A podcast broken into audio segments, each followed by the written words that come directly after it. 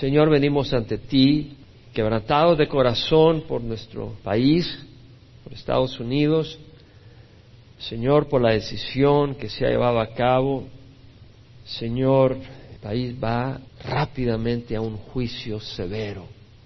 Tú juzgaste a Sodoma y Gomorra, tú juzgaste a Roma, juzgaste naciones por la maldad. Señor, tú lo mencionas en el libro de Romanos claramente de la ira de Dios por estas cosas. Y Señor, la ira tuya viene contra esta nación. Y te rogamos, Padre, que obviamente el arrebato viene pronto, porque tú no vas a juzgar a los justos con los injustos y somos justos por la sangre de Cristo y hay un pueblo tuyo que te sigue y te busca. Te ruego, Señor, de que tú en tu misericordia fortalezcas a tu pueblo, separes los lobos de las ovejas y las ovejas de los cabros, Señor. Y seamos realmente siervos tuyos en estos días y que en vez de dormirnos y buscar entretenimiento, entendamos que el mundo va al infierno y seamos luz, Señor. Ayúdanos, equípanos, guárdanos y bendice, Señor, a tu pueblo y ayúdanos a ser valientes y traer al pueblo al arrepentimiento ayúdanos a ser fieles siervos tuyos en estos últimos días. Padre, te ruego que bendigas el servicio de hoy, el estudio de tu palabra, abre nuestra mente, nuestro corazón, que podamos entender, Señor, que podamos recibir, que tú nos hables, Señor, en nombre de Cristo Jesús. Amén. Estamos en el capítulo 3 de la carta de Pablo a los santos en Éfeso. Pablo escribe esta carta para hacerle ver a los santos en Éfeso las riquezas que tenemos en Cristo Jesús puede que tengamos que meditar un poquito más sobre estas riquezas que tenemos en Cristo Jesús, porque no queremos solo tenerlas en la mente, queremos apropiarlas en el corazón y vivirlas para vivir una vida en victoria. Pablo menciona en el capítulo 2 cómo los gentiles estaban separados de Cristo. Es decir, aparte de Israel, no había salvación. La salvación era a través del pacto con el pueblo de Dios que era Israel. Y si tú estabas fuera de Israel, no eras salvo. Te condenabas porque la ley te condena. Y si no estabas bajo la ley, la misma conciencia te condena. Entonces tenías que venir, ser parte del pueblo de Israel, circuncidarte, abrazar el sistema de sacrificios, prácticamente ser un prosélito que te convertías en judío y seguías el pacto de Dios con Israel para poder entrar a las promesas, a la salvación que Dios ofrece. Entonces Pablo dice, ustedes los gentiles estaban separados de Cristo, eran excluidos, o sea, estaban separados, alienados, extraños a los pactos de la promesa sin tener esperanza. Podían tener esperanza bebiendo, emborrachándose, esa esperanza no es viva. O sea, iban para el fuego eterno, sin esperanza y sin Dios en el mundo. Íbamos los gentiles, porque aquí hay pocos judíos, sin Dios en el mundo, es decir, tenían sus dioses, pero el Dios verdadero no estaba en ellos. Y Pablo les dice, pero ahora en Cristo Jesús, vosotros que en otro tiempo estabais lejos, estoy hablando del capítulo 2, habéis sido acercados por la sangre de Cristo. Y Pablo va a hablar de esto, de cómo los gentiles que estaban alejados, ahora ellos son acercados por la sangre de Cristo y ese es el camino tanto para judíos como para gentiles y la pared de separación que existía entre el judío y el gentil fue derribada en Cristo Jesús. De manera que antes estaba el pueblo de Dios que era el Israel, Israel, los judíos y los gentiles que iban para el infierno, pero ahora hay un solo pueblo de los creyentes que no es gentil y judío, sino que es la iglesia que está hecha de gentiles y de judíos, un solo cuerpo, no hay separación de judío o gentil. Pablo lo dice en versículo 18, por medio de él los unos y los otros tenemos nuestra entrada al Padre en un mismo espíritu y les dice, ya no son extranjeros, ya no se sientan como pez fuera del agua, ni albenedizos, peregrinos, sí vamos como peregrinos al cielo, pero no te sientes peregrino dentro del pueblo de Dios, sino que eres parte del pueblo de Dios, no alguien que pasa por el pueblo de Dios, eres parte, alguien que visita ahí y pasa como extranjero dentro del pueblo de Dios, no, eres parte del pueblo de Dios, eres parte de la familia de Dios, edificado sobre el fundamento de los apóstoles y profetas, sobre las enseñanzas de los apóstoles y profetas, siendo Cristo mismo la piedra angular. Entonces, Pablo en el capítulo 3 va a hablar sobre el misterio de la iglesia. La iglesia es un misterio, era un misterio. Cuando digo que era un misterio, no se sabía de la iglesia en el Antiguo Testamento. La iglesia no aparece en el Antiguo Testamento. Entonces fue revelada en el Nuevo Testamento, que iba a ser de gentiles y judíos, que todos iban a estar en la misma base a través de la sangre de Cristo, no iba a haber separación. Entonces, Pablo va a hablar de eso, pero él empieza con esto, por esta causa yo, Pablo, prisionero de Cristo Jesús, por amor de vosotros los gentiles, o sea, ¿por qué causa? Bueno, que los gentiles han sido llamados a ser parte, junto con los judíos, de las bendiciones de Dios, y que no hay una separación entre judíos y gentiles al creer en Cristo Jesús. Por la sangre hay un nuevo pueblo, la iglesia, el pueblo de Dios. Entonces, por esta causa yo, Pablo, y Pablo va a decir, doblo mis rodillas. Váyanse al versículo 14. Por esta causa, doblo mis rodillas ante el Padre nuestro Señor Jesucristo. Va a hablar Pablo de que ora y empieza a expresar su oración por los gentiles, una oración muy linda que no vamos a cubrir hoy. Pero lo que quiero decir, se dio cuenta que me fui del versículo 1 al 14, porque Pablo empieza por esta causa, yo Pablo, prisionero de Cristo Jesús por amor de vosotros los gentiles, por esta causa doblo mis rodillas ante el Padre nuestro Señor Jesucristo, que recibe nombre de toda familia en el cielo y en la tierra. Y va a hablar sobre esa oración, pero cuando dice por esta causa, Pablo menciona algo.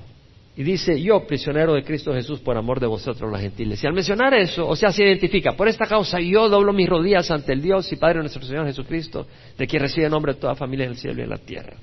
Y dice eso, pero al identificarse yo, prisionero de Cristo Jesús, por amor a vosotros, los gentiles, cuando dice eso, wow, acabo de decir algo que tengo que explicar, dice Pablo.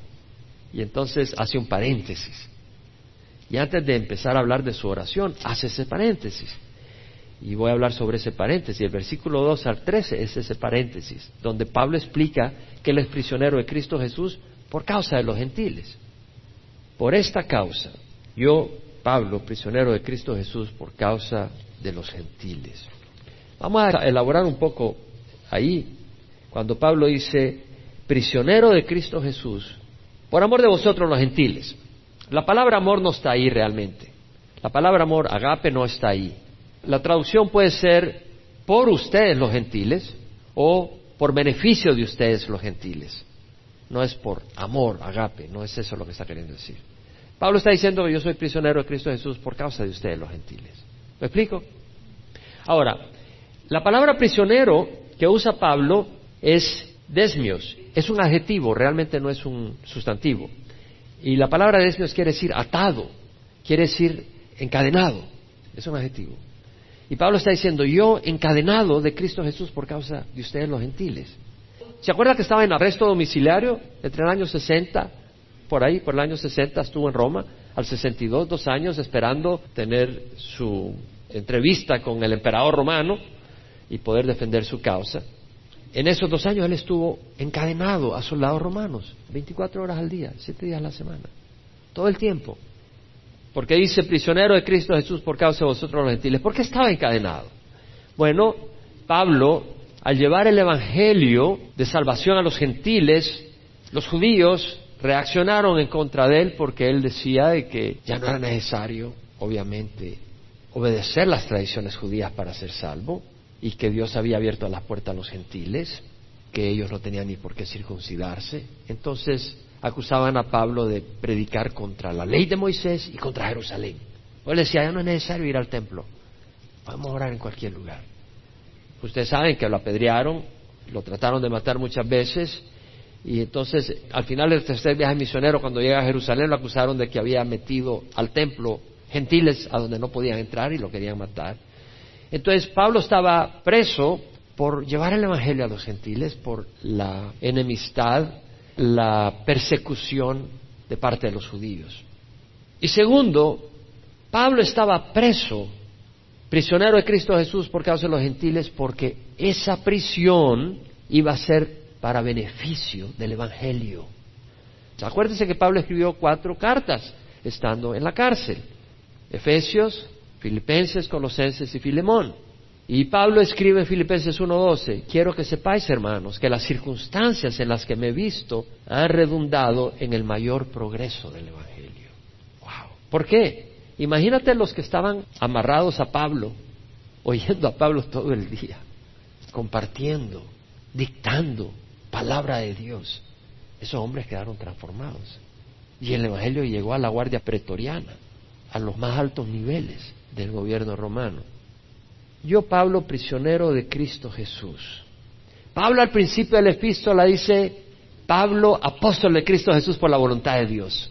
Pablo en esa condición nunca se olvidó que él era apóstol, un embajador, un enviado, un embajador del Rey de Reyes. Pablo, embajador de Cristo Jesús por la voluntad de Dios. Pero acá dice, yo Pablo, prisionero de Cristo Jesús. Pablo no se olvidaba que era un embajador en las circunstancias que estaba, pero no negaba que era un prisionero en ese momento. Algunas personas están enfermo. No, no estás enfermo, hermano. Por fe no estás enfermo y te estás muriendo. Y el Señor no te está sanando. No, no, por fe no estás enfermo. ¿No ves que estoy sangrando? Es decir, niegas la realidad. Pablo reconoce la realidad. Pablo reconoce que estaba prisionero. Pero mira lo que dice. Yo, Pablo, prisionero de Cristo Jesús. No estoy huérfano. Es decir, Cristo Jesús tenía dentro de sus seguidores a un médico, a Lucas. Tenía pescadores, a Pedro, a Juan. Tenía pescadores dentro de sus seguidores. Y tenía en este caso a un prisionero. Pero era él el que estaba a cargo, Dios, Cristo Jesús. Por eso Pablo dice, prisionero de Cristo Jesús. No se olvida que en esas condiciones, quien estaba encima de todas esas condiciones era Cristo Jesús.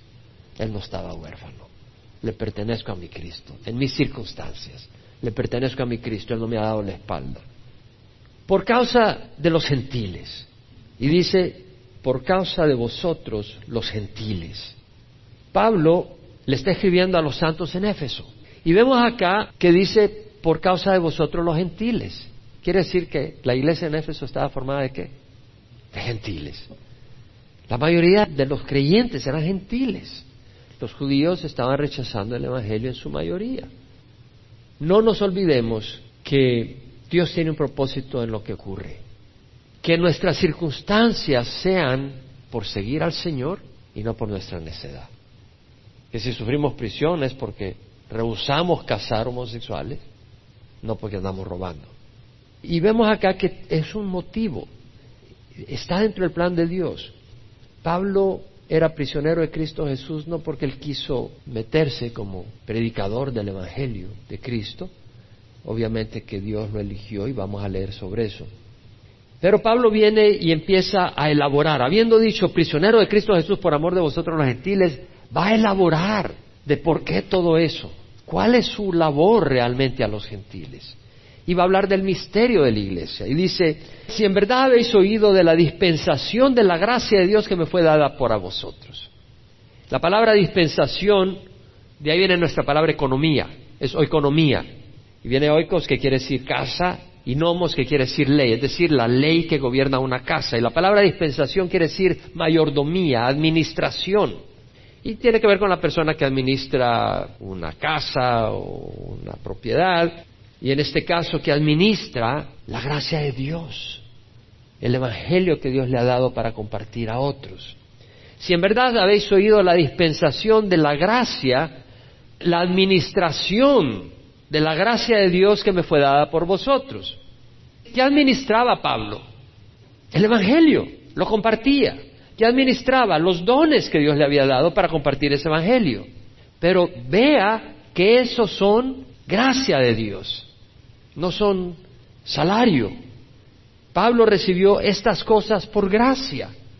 El Evangelio que compartió, el ministerio que daba, los dones que tenía, él los administraba, los compartía en la manera sabia, con el poder de Dios.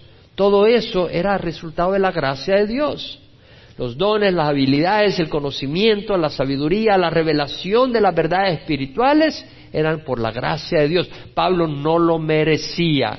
El gran Pablo no merecía ser administrador de la gracia de Dios. Era por gracia. Y dice que me fue dada por vosotros. Los dones, el ministerio de Pablo no era para exaltar a Pablo, era para servir a los gentiles. El ministerio no se da para que tú digas, tómame una foto predicando. El ministerio se da para servir. Tómame una foto sirviendo de Ujier. Se da para servir. Y luego Pablo dice que por revelación me fue dado a conocer el misterio, tal como antes os escribí brevemente. O sea, Pablo sigue hablando sobre la gracia de Dios, el ministerio que recibió. Y dice que por revelación me fue dado a conocer el misterio tal como antes os escribí brevemente. La palabra misterio, lo vuelvo a mencionar, musterion en el griego no quiere decir ta ta ta de Agatha Christie o de obras misteriosas.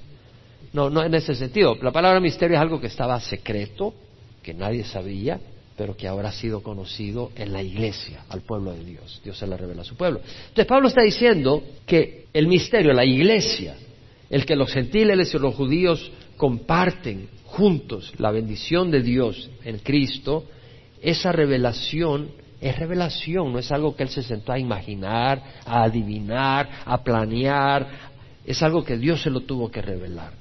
Es una enseñanza que no se la inventó por su cuenta como muchos predicadores hoy en día que se inventan cosas por su cuenta. Hoy en día no hay más revelaciones doctrinales. No puede haber más nueva escritura que la que tuvieron los apóstoles y la iglesia primitiva. Esto es bien importante.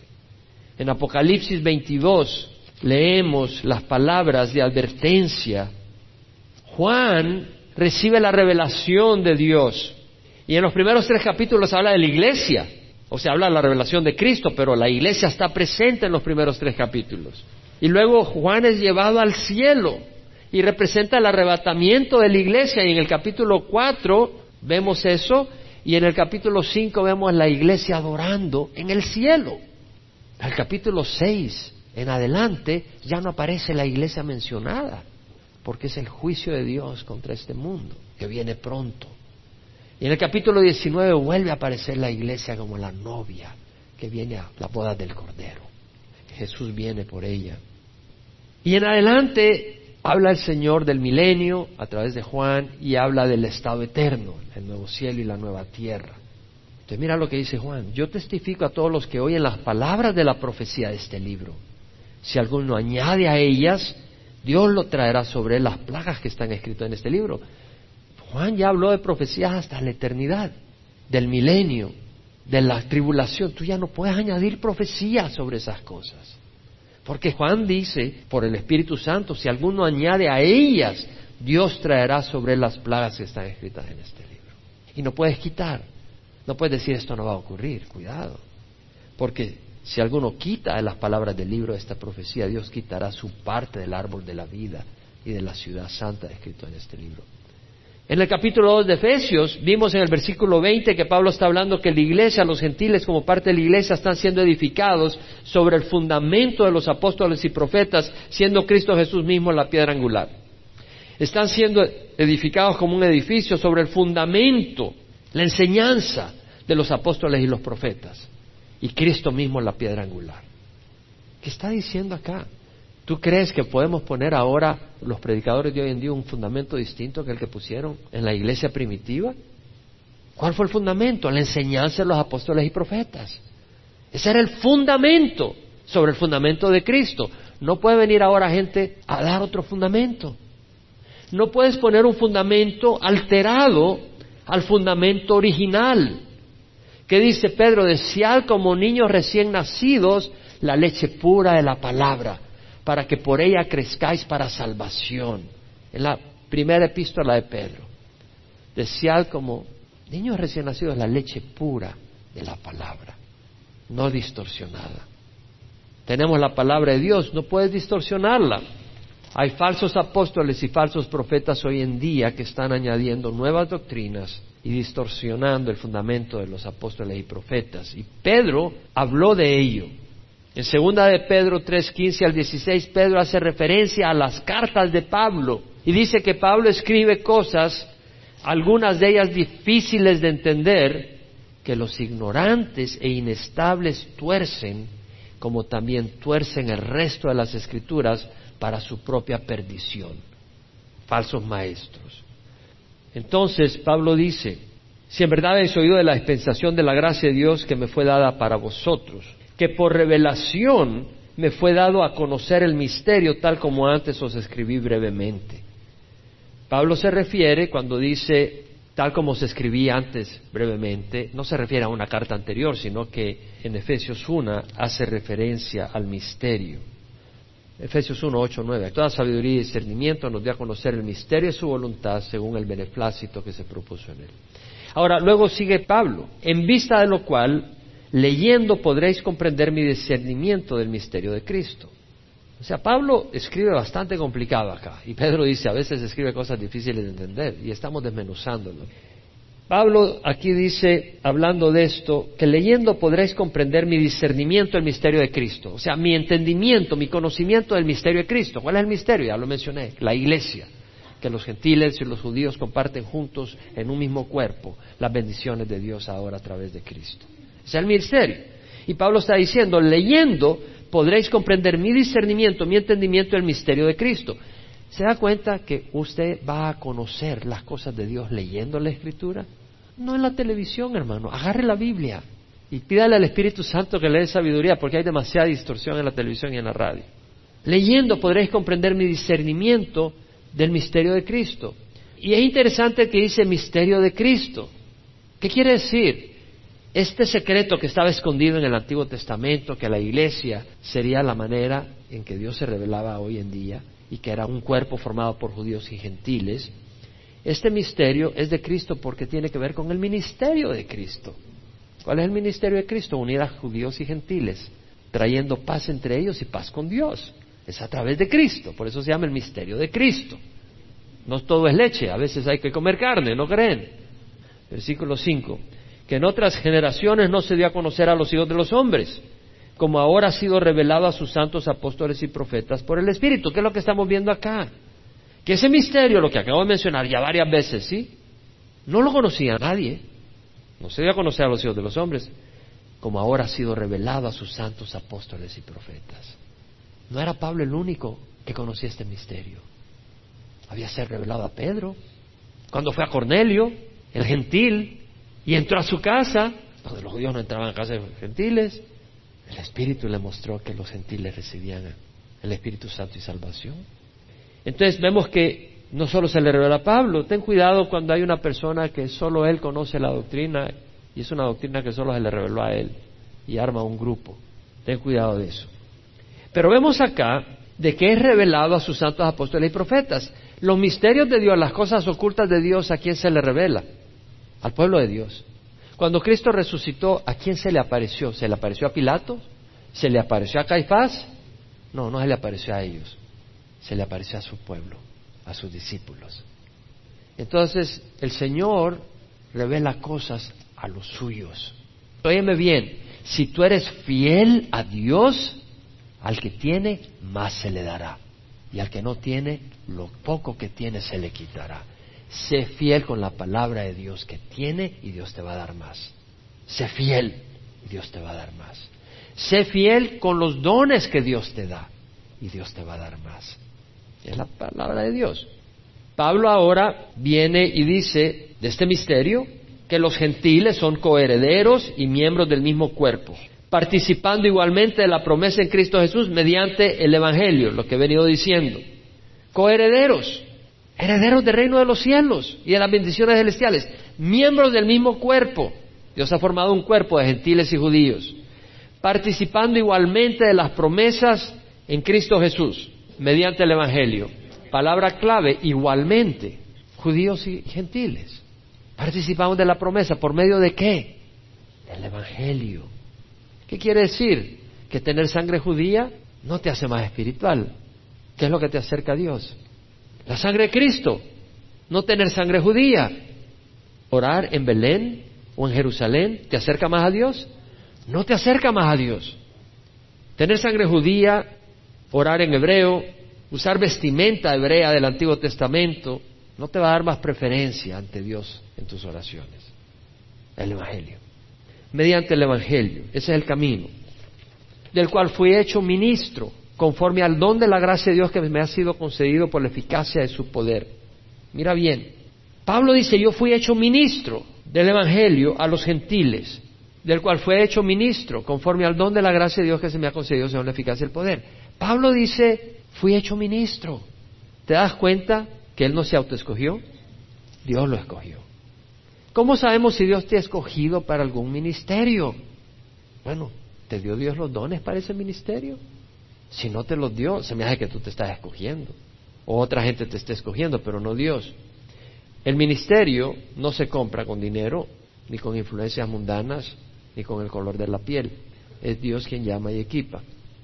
Pablo era apóstol de Cristo Jesús, era prisionero de Cristo Jesús y era ministro del Evangelio. La palabra ministro, diáconos, es la palabra que usa. Quiere decir siervo, un mesero, el que servía las mesas al su dueño. Le servía la comida a su esposa, a la esposa de su dueño, de sus hijos. Y en la iglesia se aplica a los pastores, a los maestros que sirven la palabra de Dios, a los hijos del rey, al pueblo de Dios. Se aplicaba también a los diáconos literalmente, a estas personas llamadas a atender y ocuparse de los pobres y las viudas de la iglesia, a servir las mesas en la iglesia para los pobres y las viudas. Pablo era ministro del Evangelio, era siervo dedicado a llevar el Evangelio a los gentiles. Y luego dice, conforme al don de la gracia de Dios que me fue concedido. Es decir, Pablo recibió ese ministerio por gracia, Pablo no lo merecía. Dios no dijo, el gran Pablo, te voy a dar el ministerio a los gentiles porque es el gran Pablo. De hecho, Pablo quiere decir pequeñito. Dios dijo, se lo voy a dar a Pablo porque es muy pequeñito. De manera que la gloria la reciba yo. Conforme al don de la gracia que se me ha concedido. Según la eficacia de su poder. Esto es importante. Pablo había sido hecho ministro por gracia. Y Pablo había sido hecho ministro por el poder de Dios que era eficaz. La palabra eficacia y energía quiere decir poder sobrenatural, ya sea de Dios o de los demonios, pero no poder natural. Pablo había recibido un poder sobrenatural para llevar ese evangelio. Dios había trabajado sobrenaturalmente en Pablo de manera de equiparlo y luego darle esos dones sobrenaturales para hacerlo un hombre efectivo en el ministerio. Por gracia, pero era poderosa, poderosa gracia, del cual fui hecho ministro conforme al don de la gracia de Dios que se me ha concedido según la eficacia de su poder. A mí, que soy menos que el más pequeño de todos los santos, se me concedió esta gracia. Aquí viene lo mejor de este estudio. Prepárese. A mí, que soy menos que el más pequeño de todos los santos, se me concedió esta gracia, anunciar a los gentiles las inescrutables riquezas de Cristo. A mí que soy menos, oiga bien, yo creo que Pablo no está hablando hipócritamente. ¿Me estás oyendo? Yo creo que Pablo no era un hipócrita ni un falso. Yo creo que Pablo creía que él era más pequeño y menos que el más pequeño de todos los santos. Pablo había visto a Jesús. En el año 34, Pablo fue convertido, poco después de que había muerto y resucitado nuestro Señor Jesucristo. Él era miembro del Sanedrín. Probablemente estuvo ahí en el juicio de Jesús. Probablemente vio a Jesús en la crucifixión. Pablo había dado la aprobación para matar a Esteban. Pablo había perseguido cristianos y lo había puesto a muerte. Y Pablo se dio cuenta que él no cumplía la ley, que la misma ley que dice no codiciar hizo que él codiciara mucho. Pablo dice, yo perseguí a la iglesia, yo blasfemé. Él blasfemó contra Cristo. Pablo dice, yo soy menos que el más pequeño de todos los santos. Yo que soy el más pequeño, el menos que el más pequeño de todos los santos. En 1 Corintios 15, 9, Pablo se considera el más insignificante de los apóstoles. Él sabía que era apóstol, pero dice, soy el más insignificante de los apóstoles. Los demás apóstoles caminaron con Jesús tres años. Efesios 3.8, el más pequeño, menos que el más pequeño de los santos. En 1 Timoteo 1.15, poco antes de morir, dice, soy el primero de los pecadores. ¿Crees que Pablo era hipócrita? No. Yo creo que Pablo se considera el primero de los pecadores. ¿Sabes qué? Eso me dice a mí que Pablo luchaba con su carne. Pablo no era un hipócrita. Pablo tenía tendencias pecadoras. Warren Wiersbe dice, entender las profundas verdades de la palabra de Dios no hace que se te infle la cabeza. Te da un corazón quebrantado y contrito. Eso es lo que ocurrió en Pablo. Pablo sabía que Dios había hecho grandes cosas a través de él. Él mismo lo dijo en la carta a los Corintios. Soy el más pequeño de los apóstoles, pero Dios ha hecho grandes cosas a través mía. No lo dijo de esas palabras, pero prácticamente dijo eso. Me ha pasado todo esto, yo me he fajado, me han apedreado esto aquí y allá. Cuenta Pablo. Te hago una pregunta, porque aquí entramos a lo más lindo de este estudio.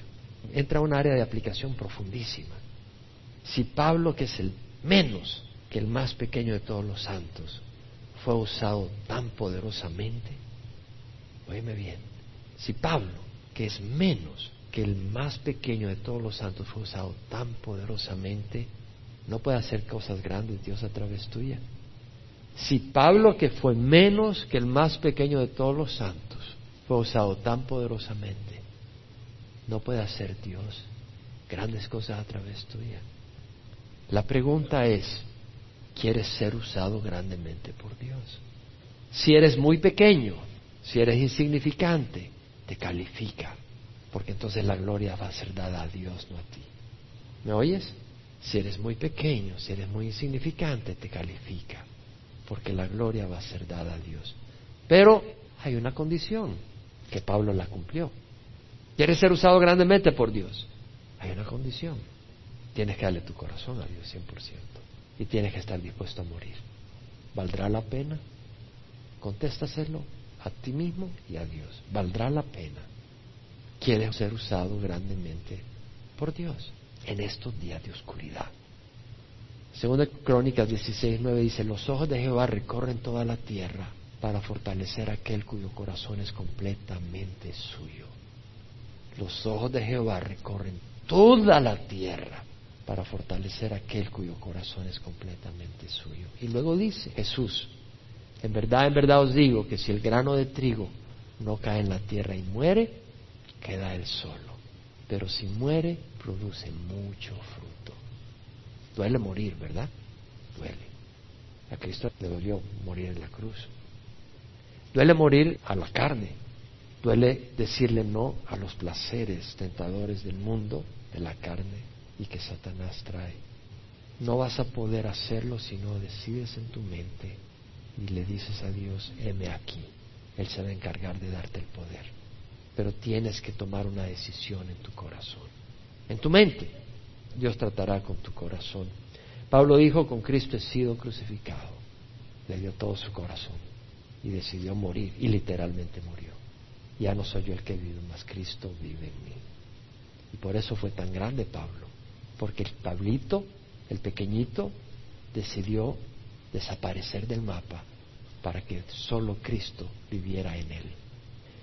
Pablo se reconocía un gran pecador, un hombre incapaz de hacer nada bueno aparte de la ayuda y la gracia de Dios. En Romanos 7, las palabras que ya conocemos, yo sé que en mí, es decir, en mi carne, no habita nada bueno. Pablo no era un hipócrita, Pablo lo creía. Yo sé que en mi carne no habita nada bueno porque el querer está presente en mí, pero el hacer el bien no porque no hago el bien que deseo, mas el mal que no quiero, eso practico. Y si lo que no quiero hacer, eso hago, ya no soy yo el que lo hace, sino el pecado que habita en mí, miserable de mí, ¿quién me librará de este cuerpo de muerte? Gracias a Dios por Jesucristo, Señor nuestro. Pablo, ¿qué fue lo que dijo? Tengo una naturaleza esclavizante. Quiero hacer el bien y no puedo. No quiero hacer el mal y lo termino haciendo. Pero luego dijo, Gracias a Dios por Jesucristo. Pablo le dio el corazón al Señor y ya no fue esclavo de esa naturaleza. Fue siervo del Dios viviente, fue ministro del Evangelio a los gentiles. Pablo sabía que Dios hace grandes cosas a través de personas pequeñas, imperfectas, fracasadas, rechazadas por la sociedad. ¿Han oído hablar de Raúl Riz? Ese hombre estaba pero desquiciado. Iba a matar a su esposa, a sus hijos fuera de control. ¿Han oído hablar de Greg Laurie? Sus mascotas eran tamañas culebras. Había tenido siete papás. Un hogar horrible. Y ahora un hombre usado por Dios. ¿Han oído hablar de Pancho Juárez? Pura marihuana y pura melena que va a asustar. Y ahora un siervo de Dios que lo ha usado poderosamente. Dios te va a usar para traer gloria a su nombre. Yo me pongo a pensar en las áreas donde yo he sido un fracaso yo en la escuela era un fracaso. Los primeros siete años de mi escuela yo era un fracaso. Y terminé aplazando el segundo curso. Y yo le clamé a Dios, porque yo no entendía. Y Dios me llevó a ser el mejor estudiante de mi high school. Y yo pude saber que era Dios, porque yo sabía que era un fracaso. Y ahora yo había aplazado gramática, aplacé historia. Era cero en ciencia. Terminé de ingeniero químico. Aplacé gramática, ahora escribo libros no entendía ciencia, ahora presento argumentos de creación en las universidades. Dios es el que se va a la gloria. Un día le di mi corazón al Señor. Pero ¿no crees que Dios va a hacer grandes cosas si le amo nuestro corazón? ¿Quieres ser usado por Dios? Piénsalo. Yo creo que Dios te está preguntando. ¿Quieres ser usado por Dios? No digas yo soy muy pequeño. Mira lo que dice el Señor en 1 Corintios, lo estudiamos, en capítulo 1. Considerad, hermano, vuestro llamamiento. No hubo muchos conforme a la carne, ni muchos poderosos, ni muchos sabios, nobles, sino que Dios ha escogido lo necio del mundo para avergonzar a los sabios.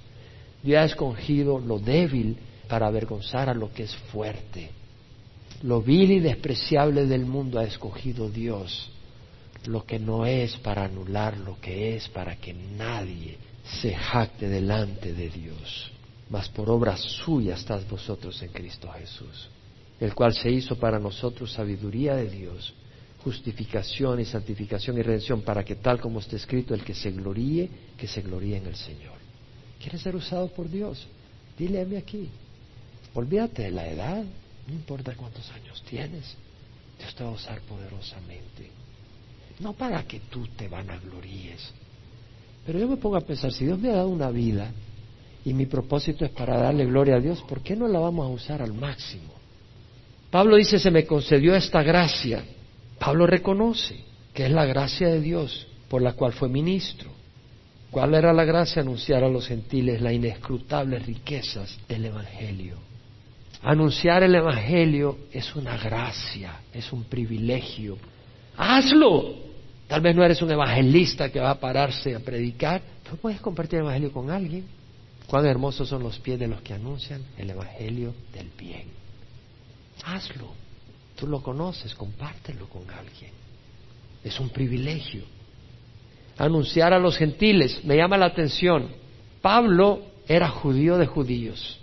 Había estudiado judaísmo bajo Gamaliel.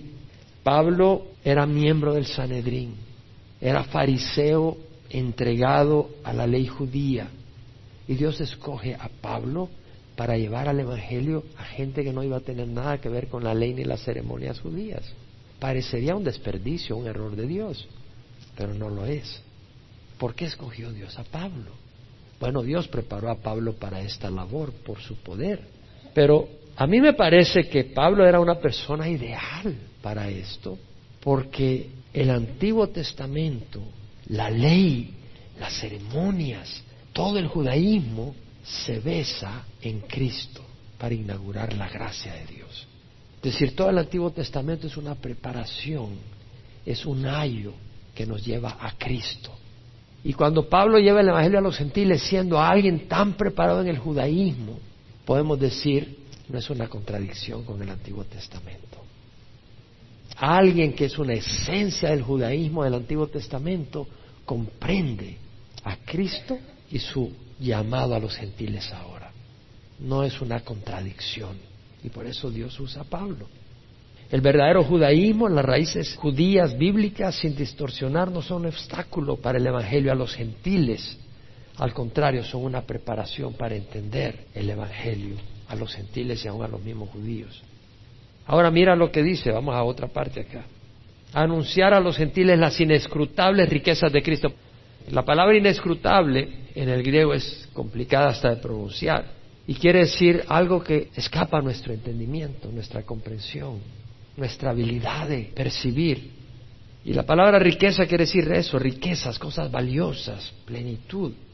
Y cuando habla Pablo de las inescrutables riquezas de Cristo, está diciendo que las riquezas que hay en Cristo son tan vastas que no las puedes percibir. Es como que si alguien dice, tiene muchas riquezas, sí, bueno, tengo un yate ahí en las Bahamas y tengo una cuenta de 100 millones de dólares acá y tengo un Mercedes-Benz aquí, y tengo un Rolls Royce allá y tengo un Tesla por acá y empieza a enumerar y tiene tanta y dice, bueno, ya ni sé lo que tengo, ni puedo pensar lo que tengo. Bueno, Cristo tiene mucho más que todo eso para sus hijos y somos coherederos de Él. Dios tiene grandes riquezas esperando a los que creen y le entregan su vida. Hay riquezas para ahora y hay riquezas para después. Pablo en 1 Corintios dice cosas que ojo no vio, ni oído oyó, ni entraron en el corazón del hombre, son las cosas que Dios tiene preparado para los que le aman. Y si le amas, le sirves. Si le amas no es solo un sentimiento, le vas a servir a su iglesia, le vas a servir a su pueblo. Pablo en Efesios dice, 1, 3, 4. Bendito sea el Dios y Padre de nuestro Señor Jesucristo, que nos ha bendecido con toda bendición espiritual en los lugares celestiales. En Cristo. Dios nos ha bendecido con grandes riquezas. La pregunta entonces acá es, ¿por qué tipo de riquezas te afanas? Jim Elliot dijo, no es tonto el que deja ir lo que no puede retener para ganar lo que nadie le puede quitar. Las riquezas de este mundo no las puedes retener. Cuando te mueres no vas contigo. Y a veces no las puedes retener hasta que te mueras. Las pierdes antes. O son causa de que te maten. No es un tonto el que deja ir lo que no puede retener para ganar lo que nunca puede perder. Pablo habla de sacar a luz cuál es la dispensación del misterio que por los siglos ha estado oculto en Dios. O sea, Pablo habla de sacar a la luz la administración del misterio que hemos hablado, que la iglesia era el misterio que estaba escondido en el Antiguo Testamento y que habla de la unión de gentiles y judíos en Cristo en un solo cuerpo, que por los siglos ha estado oculto en Dios, es decir, Dios lo sabía, creador de todas las cosas, nuestro Dios es creador de todas las cosas. Importante, porque ahora hablan de evolución, a fin de que la infinita sabiduría de Dios sea ahora dada a conocer por medio de la iglesia a los principados y potestades en los lugares celestiales. Es decir, Dios muestra su sabiduría a través de la iglesia, a través de la manera en que opera en su iglesia, a través de la iglesia misma, a los ángeles y a los mismos demonios, conforme al propósito eterno que llevó a cabo en Cristo Jesús nuestro Señor. Es decir, la iglesia estaba en el plan de Dios, en el propósito de Dios, la cual compró con la sangre de Cristo. Es el propósito que se llevó a cabo a través del ministerio de Cristo al venir a la tierra, morir, resucitar, enviar el Espíritu y ser cabeza de la iglesia que es la plenitud. En quien tenemos libertad, tenemos libertad en Cristo y acceso a Dios con confianza por medio de la fe en Él. Tenemos acceso a Dios. Voy a terminar el versículo 13. Ruego, por tanto, que no desmayéis a causa de mis tribulaciones por vosotros, porque son vuestra gloria.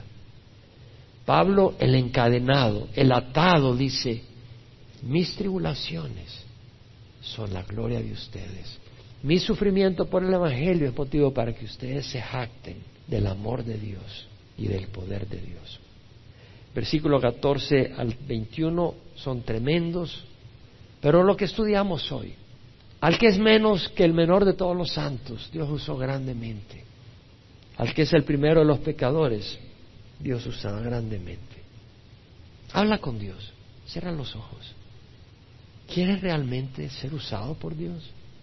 ¿Quieres realmente que tu vida cuente en este tiempo de oscuridad, en este tiempo crítico, de maldad, de engaño?